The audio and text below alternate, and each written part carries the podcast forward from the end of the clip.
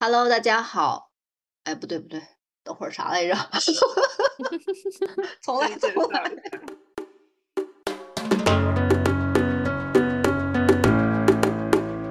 Hello，大家好，欢迎收听艺术七幺幺，我是维尼，我是悠悠。我是月月啊，对，最近就是我们的更新速度明显是有点降下来的感觉，嗯，因为大家最近都有点忙。那我最近呢去了三趟国博，前两次呢在上一期中也有提到过，是因为中国历代绘画大系的那个展。那第三次呢是因为国博最近新开的一个展，这个展览叫做“新颖传神乌菲齐美术馆藏大师自画像展”。那这个展览里边呢，它也展出了五十幅。乌菲齐美术馆藏的一些艺术大师的自画像。那去的那天呢，我是和悠悠和叶子一起去的。呃，因为月月的时间和我们没有对上啊。那月月你自己去看的时候，你对这个展览有什么感受啊？我当时是在一个周六，然后我一个人去的，就是在国博外面，我觉得真的人好多呀，你知道吗？但是呢。我是直接冲着那个乌菲齐的自画像的展览去的，所以我第一个奔的场馆就是那儿，我就感觉那儿就是和外面不是一个场域，就怎么说呢，有一种进了平行时空的感觉。因为我是一个人去的嘛，这种感觉就会更加的明显，就就很奇妙。你就是你在画家的相互观看和对话中游走，然后我脑海中就会。补到周迅那个表情包，哇，好多人啊，真热闹。就是和朋友一起去和自己一个人去的那种感受，可能完全都是不太一样的。那我可能最近看展的时候，都是咱们艺术七幺幺，因为要录制，然后大家一起结伴的时候，就会有一些讨论呀，然后一些想法啊、观点的一些碰撞。那上次和悠悠、叶子我们三个人一起去的时候，也玩的很开心。悠悠，你对上次我们一起去，然后去看这个展览的时候，你有什么感受吗？是，我就觉得大家一起去嘛，可能就多了一些互动啊，还有啊拍照的环节。当然，就是对那个本身作品也是感到很震撼，尤其是像伦勃朗啊，还有拉斐尔他两个的自画像，我都觉得呃见到原作还是挺惊喜的啊。对，最后还有一个呃沉浸的光影的呃。房间对吧？对，我觉得那个做的也是不错的。那个太震撼了，我我在那看了两轮。对，我们也是看了两轮。哎，好像有你好像看了三轮是吧？对，还是挺震撼的。对，这个陈建展，它其实可以看出来它的质量和它的用心程度。但是我当时也是有一个疑问，就是感觉它这个有一点像乌菲齐美术馆的一个宣传片。就是和自画像它整整体的这个联系好像连接不是很大，对，但是它整体做的还是很震撼。那这个展其实去年它应该在上海就展出过，我记得当时好像在网上大家就已经引发了。一一波这种自发式的这种宣传，那当然就就是这一期我们主要聊的不是这个展，而是说想通过这个展去聊一聊自画像这个主题，因为自画像它无论是从艺术史或者是艺术家创作等等的这些角度来看的话，都是一个非常值得聊的一个话题。那我们今天就是从我们自己的一个自身的视角去。呃，聊一聊我们对自画像的一个感受吧。所以就是从聊自画像开始之前，呃，可能我们稍微的需要谨慎的去给自画像做一个定义。那自画像如果说简单粗暴的讲的话，其实就是艺术家他为自己创作的一个肖像作品。那在英语的这个语境里边呢，它对应的单词是 self-portrait，但这个英文单词在西方呢，它是既包括画家的自画像，又包括雕塑家的那种自刻像。所以呢，这一期我们主要聊的，呃，应该还是偏向于绘画作品中的绘画像。但是你说咱们。嗯，非艺术家画自己的算作自画像吗？嗯，我我觉得应该算吧。就是，而且我觉得自画像其实它的形式，呃，也不局限于绘画或者是雕塑，可能他有的人是去用小说或者是用影像去记录。嗯，然后我们可能我们每个人自己都会可以去为自己创作一个自画像。对，其实。这个自画像从文艺复兴时期，它才开始成为一种独立的艺术形式的。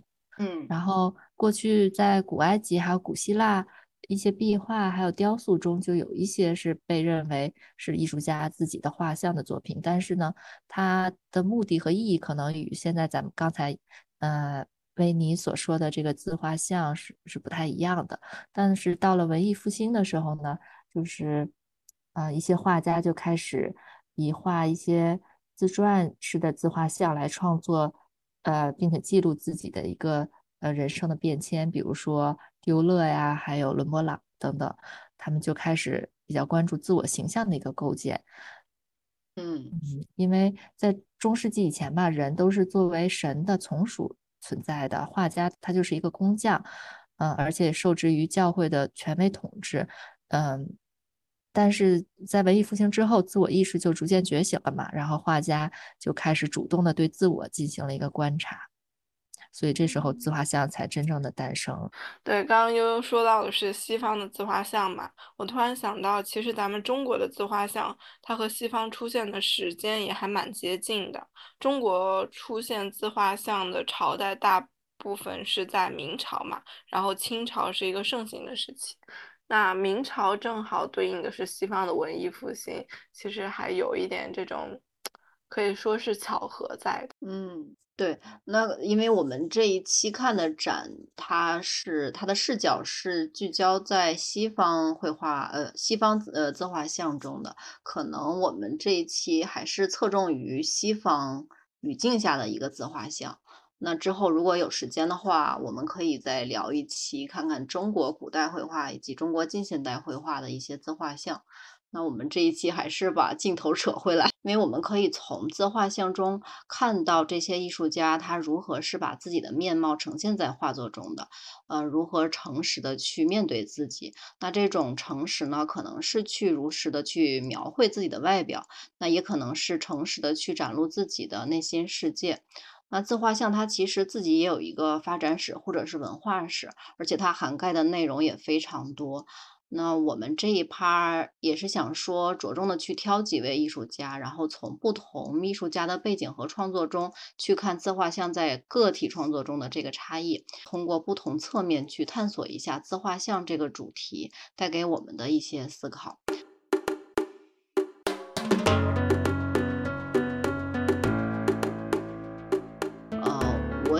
先分享的就是草间弥生的自画像。那草间其实大家都已经很熟悉了，而而且他今年的作品，呃，就是出现在了巴黎呀、伦敦啊、香港的 M 加美术馆。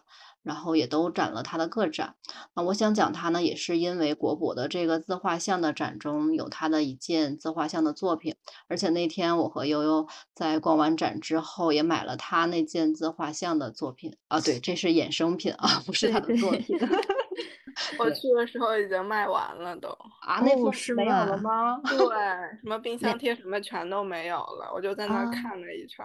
看这个展览呢，也会很直观的感受到自画像它到了二十世纪之后，艺术家已经不再满足于那种照相机式的真实记录，他们抛弃了那种，比如说追逐。呃，俊俏啊，威严啊，美丽的那种外表，而是想说去追求自由，或者是张扬个性。那观看自我的角度和背景呢，也比之前非常的标新立异。那草间的这件自画像就是这样，它充满了他自己的一个创作特色。那他的自自己的经历呢，也和他的这个创作，呃，是紧密联系在一块儿的。所以呢，我就想说，呃，可以和大家聊一下草间的。平生，那草间弥生的平生，呃，草间弥生他出生在一九二九年的日日本的松本市，嗯，今年已经九十多岁了，所以他也是比较长寿的。那他其实从小的家境都是很富裕的，但是他小时候。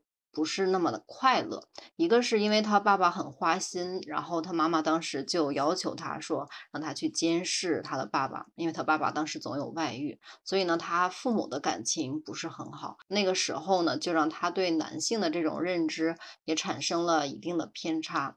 第二呢，就是他妈妈其实是不准他画画的。他妈妈其实是想让他成为一个呃那种富有的呃生活比较呃富裕的一个新娘，而不是画家，所以经常会去没收他的画材。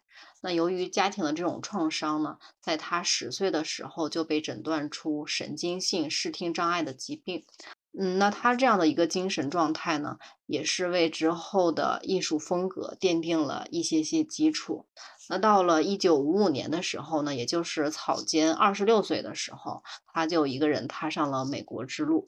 当时呢，家里头的意愿是想说让他嫁人当一个贤妻良母，但是。并没有阻碍草间去呃踏上他的这个艺术之路。那草间在没有家人的经济和精神支持的情况下呢，而且他不会英语的情况下，就逃离了家人给定的这种生活模式。所以我们可以想象，就是在面对这样的一个以白人呃男性所主导的一个艺术社会，那作为日本的女艺术家，她需要面对很多差异性和挑战。那这里可以顺便说一下，就是呃，乔治亚·欧吉夫，当时呢，他是很支持草间的决定的。那之前其实我们有几次选题的时候，也想有也想聊过这个艺术家，但是一直也都没讲。那欧吉夫呢，他不仅是二十世纪著名的艺术家，也是一个很精明的女商人。虽然欧吉夫比草间大四十多岁，但他是草间的好友兼顾问。呃，欧吉夫呢，他鼓励草间来美国，然后也会帮草间把他的作品推荐给别人。那在草间呃一九七三年返回日本的时候呢，不幸的就是他精神崩溃，所以他在一九七七年他自行就医之后呢，就住在一家东京的精神病院去接受治疗，而且一住就是三十七年。那他当时的艺术工作室呢，和医院就离得很近。呃，白天呢就会去工作室创作，然后晚上再回到这疗养院。那沉寂了一段时间之后呢，在九三年的威尼斯双年展展上，他再一次的一炮而红，然后才是到了今天我们所知道的草间弥生。就是他整个这个人生经历就也是蛮大起大伏的。然后草间他其实也画过了一些自画像。呃，但是比起别的艺术家来说的话，他自画像的作品还不算是多数。那这次展览的这件自画像呢，是草间在二零一零年创作的。当时呢，乌菲齐美术馆的自画像展，呃，在日本展览期间，草间弥生就把这个作品捐赠给了乌菲齐美术馆。对我当时看到那个这幅草间弥生的这个作品，也感觉就是从他这画像中，他的那种眼神，就是还是。一种很不屈服的那种感觉，对，就是我觉得当时我去选购这件作品的时候，也是因为。这五十呃，就是当时展览里边有五十件自画像嘛，但是其他的好像就是看的那个油画看多了以后，就觉得 有一点视视觉的疲劳。然后突然转到二十世纪这一块儿，然后尤其草间的这个作品，它是在展览的尾声阶段，突然一下就给人一种眼前一亮的感觉。就而且我自己就是在找资料的时候看了草间他其他自画像的作品。反倒我就觉得，我们买的这一幅，就是我们看到的这一幅，呃，自画像，在他所有的这个自画像里边，我我认为，呃，就是审美对于审美来说，我觉得还是蛮高的，我就还挺喜欢这个作品的。而且我觉得，嗯，还是有一定装饰性吧。对，嗯，我反而觉得这幅画就是看着有点密集恐惧症。那他的作品不都是密集恐惧症？对，他不就是什么看东西都是打碎的吗？都是喜欢敲碎玻璃啊，什么镜子、盘子。嗯嗯，因为咱们看那个展览，大部分都是呃文艺复兴时期的比较多吧。然后草间算是当代呃在世的比较有名的一个女画家。然后这就让我想到呃当代在世另一个大师级的艺术家。大卫霍克尼，他可能是，呃，所有艺术家中，就是当代在世的艺术家中画自画像最多的人。然后在大卫霍克尼他长达六十多年他自己的艺术创作生涯中，他每一个阶段的自画像风格，嗯，都不太相同。他第一幅自画像是在他十四岁的时候，一九五一年的时候创作的，然后直到最近几年，他还在不停的创作，已经超过了。五百多幅，可以说就几乎记录了他整个的一个生一生。虽然他的数量很多吧，但是霍克尼并不是像，呃，像伦勃朗啊那样很认真的在描绘自己。大多数的自画像，他都是对着镜子，呃，或者自己的照片随意勾勒几笔。然后自从他老了，学会用了 iPad 之后，他就更停不下来了，创作了大量的数码自画像。但是每一个呢都很生动有趣，而且都不太相同。嗯嗯，其实除了咱们比较熟悉的，呃，咱们想提到自画像就。会想到这种正面半身啊，这种自画像，但是霍克尼还创作了一些比较另类的自画像，比如说他在一九六一年到一九六三年之间创作了是由十六幅作品构成的一个系列的自画像，它的标题是《浪子的历程》。但这个自画像系列的创作背景呢，就是霍克尼第一次前往美国纽约，然后描绘了他在纽约所经历和看到的一些呃事情，还有回忆。比如说他交到的新朋友，还有碰到各种事件，还有经济上比较困难的回忆和还有再现。所以呢，这些自画像是与传统自画像，呃，是不同的。他并没有对自己的形象做精细的描绘，而是，呃，通过一个头像或者是一个半身或者背影出现。嗯，但是，呃，这也算是说他的，也算是他的自画像吧。那这些。呃，也算是他对对于自我的一个确认。他并没有去刻画自己本身，而是更多的在构造和营造整个故事的情节。嗯。所以说，这个这浪子的历程中呢，这个霍克尼的自画像是无法离开这些故事情节而单独存在的。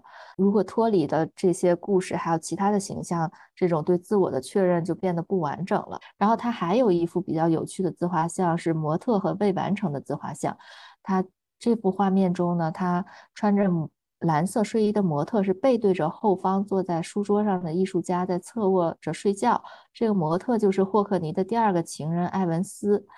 呃，但是在这幅画其实是一种画，是一幅画中画。艾文斯背后的霍克尼，呃，据说其实当时并不在场，而是存在于另一幅的肖像画中。嗯，所以呢，这种呃，霍克尼这种为自画像构建一个故事背景，添加了自己的一些情感的因素的自画像。嗯，我觉得还是挺有意思的，而且这种形式在其实，在当代也变得越来越常见。嗯，然后我认为这也是现在咱们所熟知的这种自拍器、自拍还有拍照技术不能取代这个自画像的一个原因，因为你就无法拍出你过去的经历或者你的情感，还有等等的故事情节。嗯，对，就是大卫霍克尼也出现在我们播客中很多回了，而且他也是我自己特别喜欢的一个艺术家。我就觉得他每一次的这个创作，还有他观看世界的这个角度都特别的清奇。然后之前也看了他的一些画册，就觉得。不管他是去创作艺术作品，还是他的自画像，首先给人一种就是很直观的审美愉悦。就首先就是看到他的作品就很开心，就是对这种直观的感受就让人觉得很愉悦。然后再加上他一直去做不断的挑战创新，然后就是。都已经年龄这么大了，还可以去出其不意的给你一些视觉上的一些新奇的东西，我觉得这个特别难能可贵。大卫霍克你给了我用 iPad 作画的动力。对。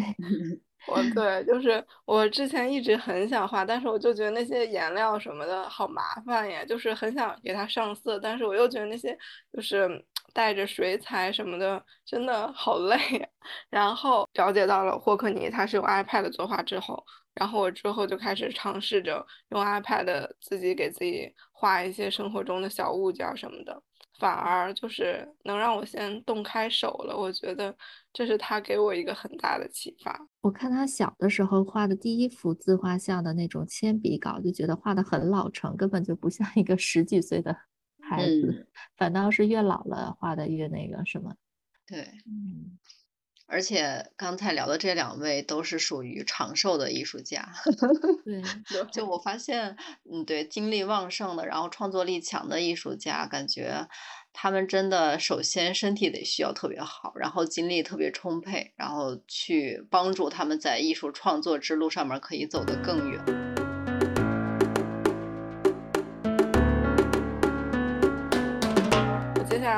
聊的这幅画，它特别的抓我眼球，就我感觉他的穿着和旁边几个人都不在一个次元。就旁边那个画家明明也都是在巴黎，也都是在十九到二十世纪这个时间段里，但旁边几个人就都是黑白灰小马甲，就他一个人穿了一件特别扎眼的那种长款蓝色风衣。我觉得大家可能会对这幅画有印象，就因为真的很跳脱。它的作者呢叫翁贝托·布鲁内莱莱斯基，然后就会仔细看的话，就凑近看，你会发现他的领带上还有那种。橙色的小圆点儿，而且这个画家他那个白头发就让我一下子想到了香奈儿的老佛爷，就觉得真的是一头标志性的白发。而且你们有没有注意到，就他那个手势，他不是，嗯，一只手在叉着腰，然后一只手在作画嘛，真的很像时尚圈的那种模特。对他那个姿势还挺难拿捏的，就是又酷，然后又感觉有不经意间的设计。嗯，对。其实这个和画家本人的职业也有关，因为翁贝托他的本职也是在时尚圈，他是一位时装插画师，就是专门为时尚杂志或者书籍画时尚插画的这么一位画家。翁贝托呢，他是一八七九年在意大利出生，然后二十一岁的时候移居到了巴黎。这幅自画像呢，是他五十七岁的时候在巴黎画的。但这个时候正好是他的事业下行期，这个其实和当时的那个时尚插画背景也有关。时尚插画的巅峰是在十九世纪中后期到二十世纪初这个阶段吧。然后当时因为时装和时尚杂志都在不断发展，从而促生时尚插画师从一个个体变成了一个规模特别庞大的行业。那这幅自画像的作者翁贝托呢，就是这个行业的代表人物之一。时尚插画刚开始还是为了记录嘛，就是设计师和客户之间的沟通方便。但随着这个时尚照片进入到时尚杂志这个领域之后呢，插画就开始逐步走下坡路。然后三十年代又遇到经济危机，其实经济危机。对时尚行业打击也蛮大，所以你在看这幅自画像，你就会发现作者的表情其实不是那么的舒展，眉头紧锁，就有点焦虑的感觉。他的画呢也是非常有时代特色的，为什么这么说呢？就是他成长的这段时间正好是新艺术运动盛行的时期嘛。这个艺术活动的特点就是一些适当的装饰性和一些东方主义的味道。他的画呢，就恰好很符合这些点。就你看他的画，会发现他的时尚插画是颜色特别鲜艳，而且故事性也很强，就借鉴了很多的那种东方元素，特别抓人眼球的那种。就比如说他为图兰朵设计的这个戏剧服装，感觉整体和武则天的扮相特别像。还有这幅《歌剧魅影》是我最喜欢他的一幅画。怎么说呢？就是我感觉这幅画故事张力特别强，有一种事了拂衣去，深藏功与名的感觉。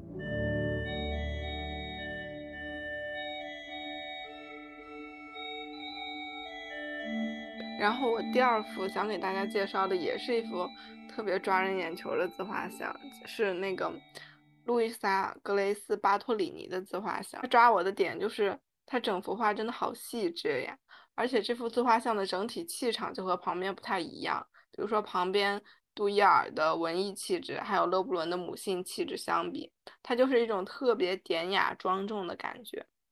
而且明明显感觉这幅画的细致程度，相较于旁边的画，就会真的高出很多。仔细看的话，它的首饰和衣服的那个蕾丝特别真。而且会感觉金属首饰上面每一笔那种反光的白色颜料都是斟酌过位置的那种。这个女画家呢，是一八一八年在英格兰的布里斯托出生。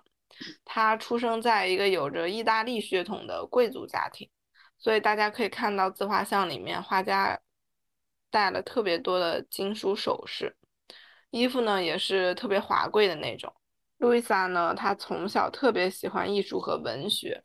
而且精通意大利语、法语和英语，还用意大利语翻译过很多英文诗集，所以画家会把一本书画在自己的自画像里，以作纪念。二十三岁的时候呢，他移居到了意大利，开始专业的写诗和画画。现在在意大利的马鲁切利图书馆就有这位女画家的现存诗集。可以说，这个女画家她是从事文学比艺术更多。这幅自画像呢，是他四十二岁左右，也就是他刚结婚的这一年画的。但是他婚后，他四十二岁才结婚是吗？对，嗯。但是他婚后五年就去世了，而且。路易莎的丈夫比她小十三岁，是一个二十九岁的男建筑师。我当时看这个作品的时候就特别喜欢，当时我们也是在议论，就觉得。嗯，他从他的那个神情和状态里边，就觉得他有特别的那种恬静沉稳，然后特别有气质，稳稳的坐在那一块儿，特别迷人。而且有一个说法是说，大家看右边那个男生的侧像是他的父亲，嗯，这是为什么呢？因为路易莎她从小就是有一个说法是说，他是被他的父亲收养的，就是他是有意大利贵族血血统的，然后被苏格兰的一个男爵收养了。然后这个男爵呢，他有四个孩子，路易莎是家里唯一的女生。还有一个问题是，就刚刚大家都说这幅画画的特别细致，为啥他画这么细致呢？其实细致是古典主义绘画的特征之一嘛。但这幅画的细致程度就几乎超出了，大家可以对比一下同场的古典主义和新古典主义画家的自画像，就比如说展厅里的拉斐尔，还有路易大卫的自画像都没有他画的细。有一种说法是说，这种画就是这幅画不光是画家对自己的一个描述，而且最后这幅画呢是要拿给赞助商看的。十九世纪以前，女画家的生存状况一直不是太好，就出生在贵族家庭才有条件去学知识，一般家庭的女孩甚至就都没有机会去接触这些。而且一直是男权主导的这么一个社会嘛，所以他们的作品无意间是带有一点男性凝视的成分在的。十九世纪之后呢，这种情况有所消减，但仍然是存在的。嗯，这位女画家就是要把这幅自画像拿给赞助人看。嗯，她可能想向赞助人凸显，就是说，虽然我是一名女画家。但我不比男画家差，我仍然有足够的能力去把这幅自画像画的特别的逼真精美，会有很想证明自己或者说证明女画家这个群体的感觉。哦，就是你的意思是说，他画的这么精细，然后有一部分原因也是因为他想要证明自己的画工是扛打的，对，是吧？嗯，我也想介绍一个我印象比较深的，就是伦勃朗的那张。因为我觉得，其实大部分文艺复兴时代的那个艺术家画他们自己的自画像，还是我认为是把自己稍微了美化了一点吧。但是伦勃朗的这张，我觉得可以算说是一个比较真诚坦荡的描绘自己的一张作 品。对，是的。完全没有美颜啊、滤镜什么的，也没有他年轻时候用的那些光影的那种滤镜，就把他整个的面面容都呈现在观众的面前。这种呃浮肿的脸啊、眼袋、双下巴、塌鼻子，很年迈沧桑的这种感觉，可能当时因为身体等原因，而且他这个据说是他生前最后一张自画像，甚至在画面上都是用手指来进行涂抹的。可以说，伦勃朗他一生都是在这种。不停的审视啊自己，然后也画了近百幅的自画像，也清晰的记录了他一生的内心和呃精神世界的一个变化。然后通过这些自画像呢，我们也可以看到伦勃朗起起落落的呃人生。之前呢，我看了一个那个 BBC 的纪录片，说伦勃朗他自己就可以说是他唾手可得的一个绘画题材，他就像一个高明的电影导演一样，为自己塑造了。很多面貌，永远扮演不同的角色，然后所以他的自画像不会给人一种千篇一律的感觉，每一张都让人耳目一新。我看他自画像，我就感觉伦勃朗有一点高开低走的感觉，他前半生感觉特别顺，但是，嗯，但是后面就开始逐渐变得憔悴。对，这也跟他的经历是有关系的嘛。呃，就说一开始伦勃朗为什么要画这么多自画像呢？有一个说法就是说。他画自画像是对他，呃，脸部的，他对脸部的研究的一部分。呃，严格来说，其实他最开始画的也许并不算是自画像，而是他为了画宗教画来练习人物面部表情的。可以看出，他呃早期的一些自画像并不只是画头部，有时候还会把自己的脸安在乞丐的身体上。其实当时伦勃朗的这些画也并不被呃世人认为是自画像，因为自画像是在后来才发展出来的概念嘛，所以在当时是被称为是伦勃朗像，而并不是自画像的。然后除了咱们看展展出的那幅他晚年的自画像，我印象深刻的还是他有一幅是在他二十几岁画的一幅自画像，他就是整个不知道大家看过没有，他面孔就是藏在这个阴暗之中，眼睛完全被这个影子和头发所遮挡，也看不清。然后可以看出那个时候他就在利用自己来实验这些光影的结构，然后利用阴影吸引观众的目光，啊，这就是他。的画作中经常把这个主题的部分隐藏在阴影中，呃，有一种说法就是他为了让观看者就会更加去仔细的看，仿佛就是仔细的越仔细的看就能猜透这幅画的奥妙。就像这幅自画像，他眼睛被遮住，但是就让我就是忍不住就越想去看清楚他的那个眼，当时的眼神，对，嗯，就是。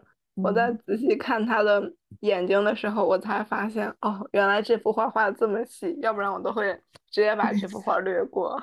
对对，嗯嗯，而且伦勃朗算是自画像这个主题里边啊，艺术家里边创一生创作。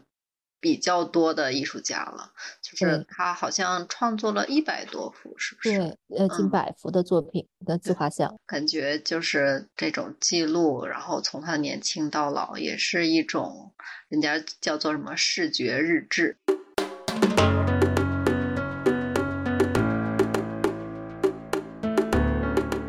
就是我自己在找资料的时候，就发现其实他自画像也是分很多种类的，嗯。比如说有一类呢，它就是嗯，有点类似于荣耀式的这种自画像，因为刚才就是悠悠也说了嘛，在这个文艺复兴时期，那当时随着这个社会地位和自我意识的这种提升，当时艺术家呢，他们去表现自我，然后逐渐从这种呃宗教和历史故事画里边。慢慢的去脱离出来，然后直接去描绘独立的这种自我肖像，那也是为了去呃夸示一下自己崇高的一种社会地位。他们会把自己描绘为呃知识渊博的学者、风度翩翩的绅士、举止优雅的这种贵族，或者是地位比较显赫的宫廷或者是学院的这种艺术家。那这种类型呢，就可以嗯归类为荣耀式自画像，在。嗯，文艺复兴之后的这几个世纪里边呢，其实艺术家也都在延续和发展这一类的自画像。就是我当时看展的时候，啊，我们也看到了几幅自画像，比如说像提香、呃，维拉斯凯兹、安格尔等等，他们的那个自画像，感觉就很像我们这个时代的那个销售冠军。或者是商务人士的那种官方形象照片，就当时我们逛展的时候，对对，也有在分享过，尤其是一幅，那个是叫呃朱塞佩。呃，贝贝佐利，他的那个自画像是四分之三的侧脸半身像，然后双手交叉抱在胸前，就非常像那种成功人士的履历照，一个标志性的微笑。对对对，所以就是这一类，可能他就是留下了他们那种纪念碑式的真实形象，然后资料里边就会把这一类会归为荣耀式的自画像。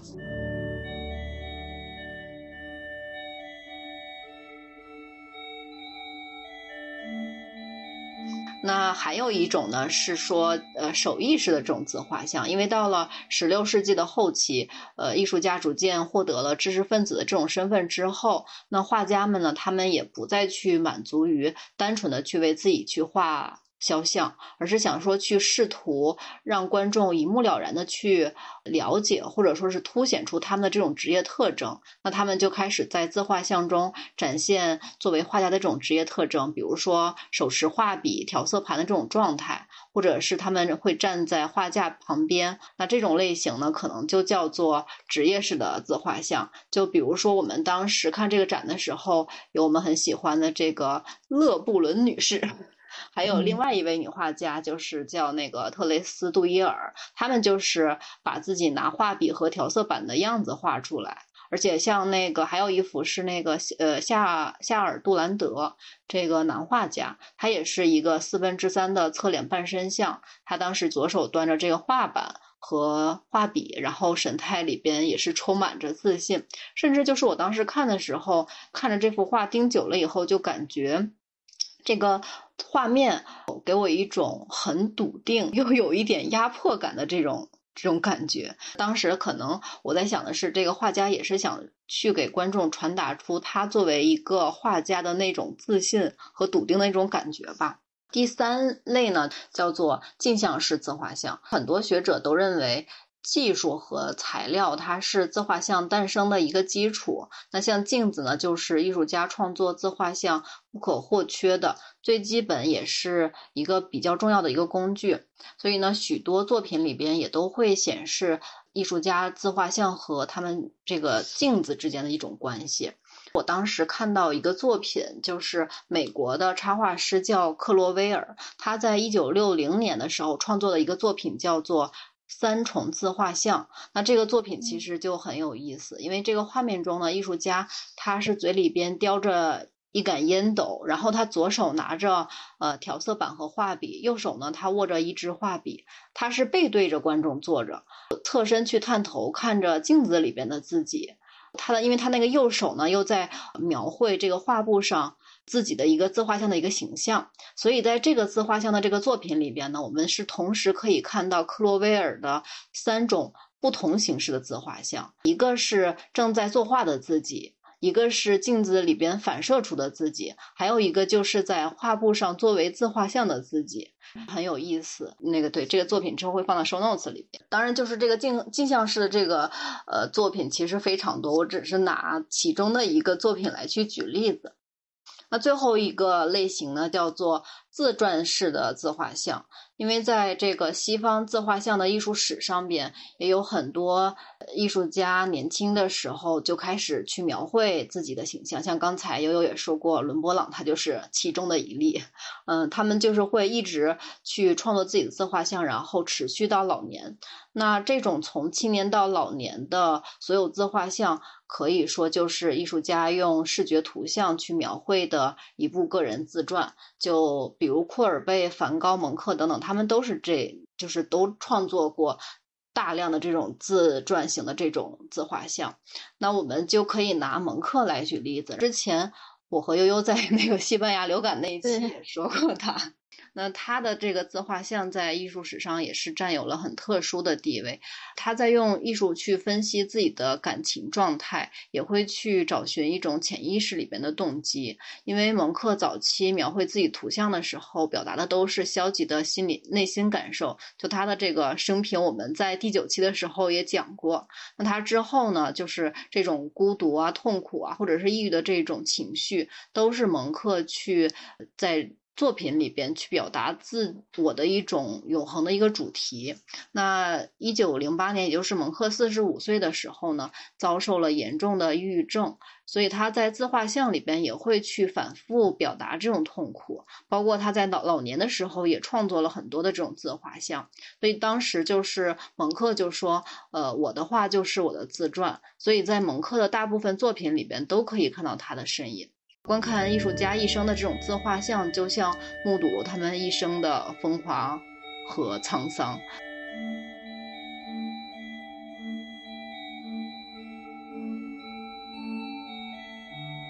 主要我找资料的时候，就是发现了有这四类的自画像的一个划分。当然严不严谨不知道，但是我觉得就是这种划分很有意思。因为其实之前我们光看自画像的时候，只是看艺术家当下的那个状态，或者是艺术家的样子。但是真的，如果从说从自画像的发展史或者文化史的整个。历程来看的话，真的它里边可以聊的、可以讲的分门别类的东西真的是非常多。如果说不是 因为做这期播客的话，会忽略很多，呃，很多细小的内容吧。我觉得，那我们这一期其实呃聊了，也从艺术家、从作品，然后从创作等等的就不同的方面去聊了自画像。但是我不知道你们在看自画像的时候，你们会看到。其中的什么内容，然后比较吸引你们，或者你们觉得就是画家为什么去这么执着的去创作自画像？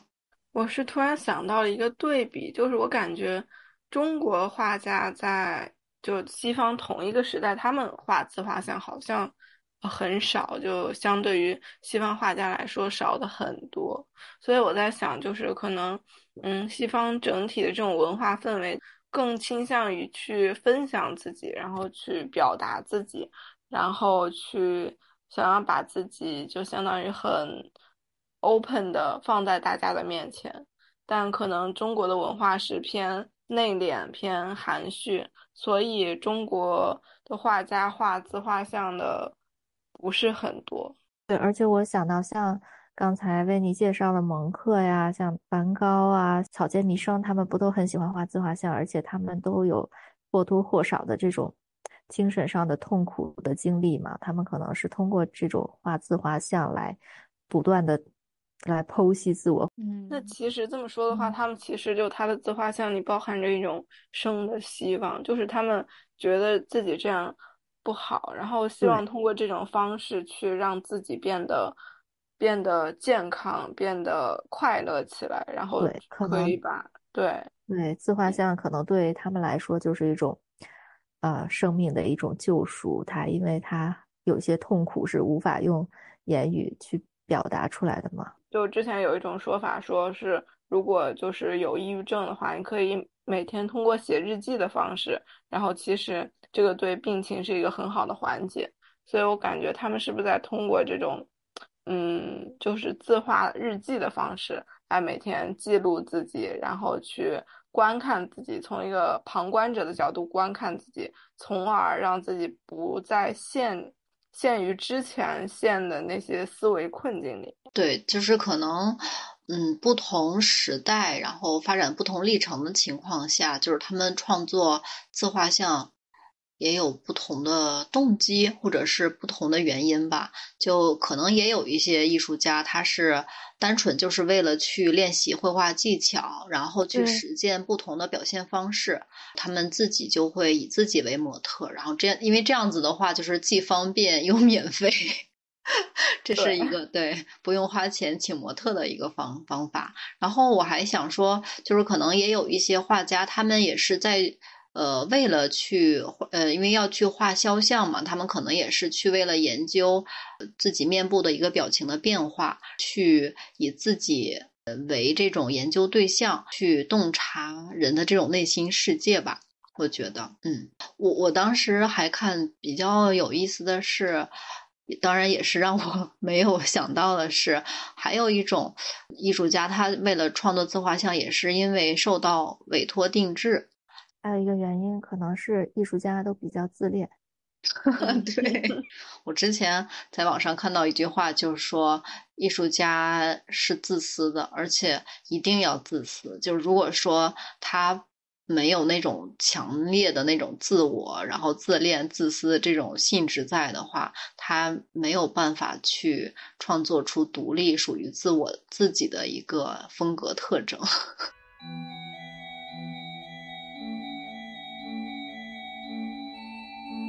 那今天这一期呢，主要聊的是绘画中的自画像。其实自画像可以有很多的种类。那看了那么多的艺术大师的自画像，不知道给大家带来了什么样的感受？最后呢，我觉得可以给大家留一个思考题，也是算是和我们的一个小互动吧。就是如果你为自己去创作自画像的话，你会选择哪种形式？如何去创作？然后欢迎你在留言区评论，大开脑洞，然后大家多互动一下。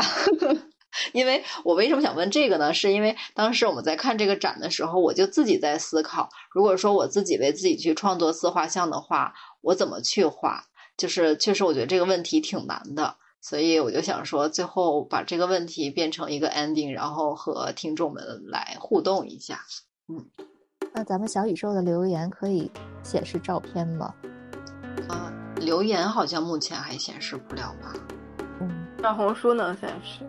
对对，大家也可以把自己的自画像留言到我们的小红书的账号是，对 官方账号。行，那今天就这一期就到，对不起，那今天这一期的就到。舌头打飘？那今天这一期就到这儿了，拜拜，拜拜。